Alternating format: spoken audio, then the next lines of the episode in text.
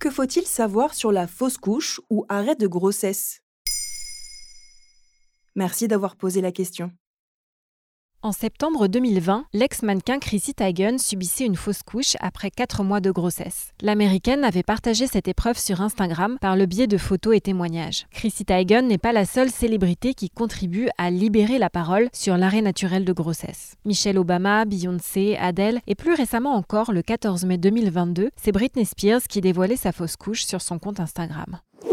En France, la députée Paula Forteza rappelle dans un tweet du 30 mars 2022 qu'une femme sur dix a déjà subi un arrêt de grossesse de ce type, soit 23 millions de fausses couches chaque année dans le monde et 20% des grossesses. Comment la fausse couche est-elle définie précisément?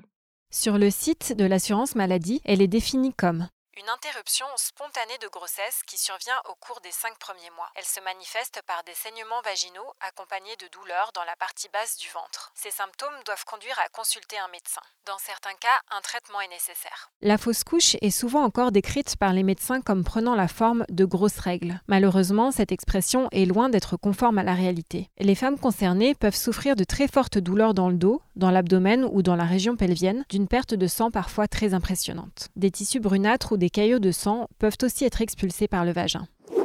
L'arrêt naturel de grossesse est dit précoce s'il survient avant la 14e semaine d'aménorrhée, c'est-à-dire le premier trimestre d'arrêt des règles lorsqu'une femme est enceinte. L'interruption est dite tardive si elle a lieu entre la 14e et la 22e semaine d'aménorrhée. Elle peut être isolée, c'est-à-dire une seule fausse couche suivie d'une ou de plusieurs grossesses sans difficulté. S'il s'agit d'au moins trois arrêts de grossesse consécutifs, situation qui concernerait 1,5% des femmes, on parle alors d'arrêt à répétition. C'est le cas de l'actrice Sharon Stone qui a révélé en juillet 2022 avoir subi 9 arrêts de grossesse. À quoi sont dues ces interruptions précoces de la gestation?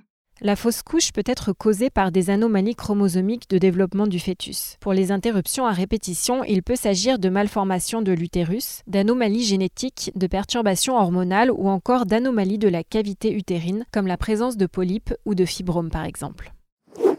Attention, un saignement par voie vaginale est assez commun en début de grossesse. Il ne s'agit pas nécessairement d'une fausse couche. Les signes d'alerte sont des saignements très abondants et des douleurs. Dans tous les cas, il ne faut pas hésiter à contacter une assistance médicale.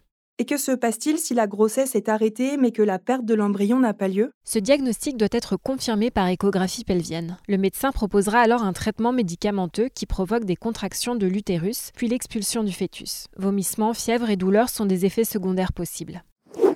Autre possibilité, une intervention chirurgicale visant à aspirer les tissus embryonnaires. Concrètement, un tube est inséré dans l'utérus après anesthésie générale ou péridurale, c'est ce qu'on appelle aussi un curtage. Pour trouver de l'aide ou un soutien psychologique, on peut se tourner vers les associations Agapa ou Petite Émilie, mais aussi vers des groupes de parole ou des psychologues spécialisés en périnatalité. Le livre Une fausse couche comme les autres de Sandra Lorenzo aux éditions First, mais aussi la BD Mais presque rien de Mathilde Lemiel aux éditions Lapin peuvent également aider à se sentir moins seul face à cette épreuve. Maintenant, vous savez, un épisode écrit et réalisé par Émilie Drujon. Ce podcast est disponible sur toutes les plateformes audio et pour l'écouter sans publicité, rendez-vous sur la chaîne Bababam Plus d'Apple Podcasts.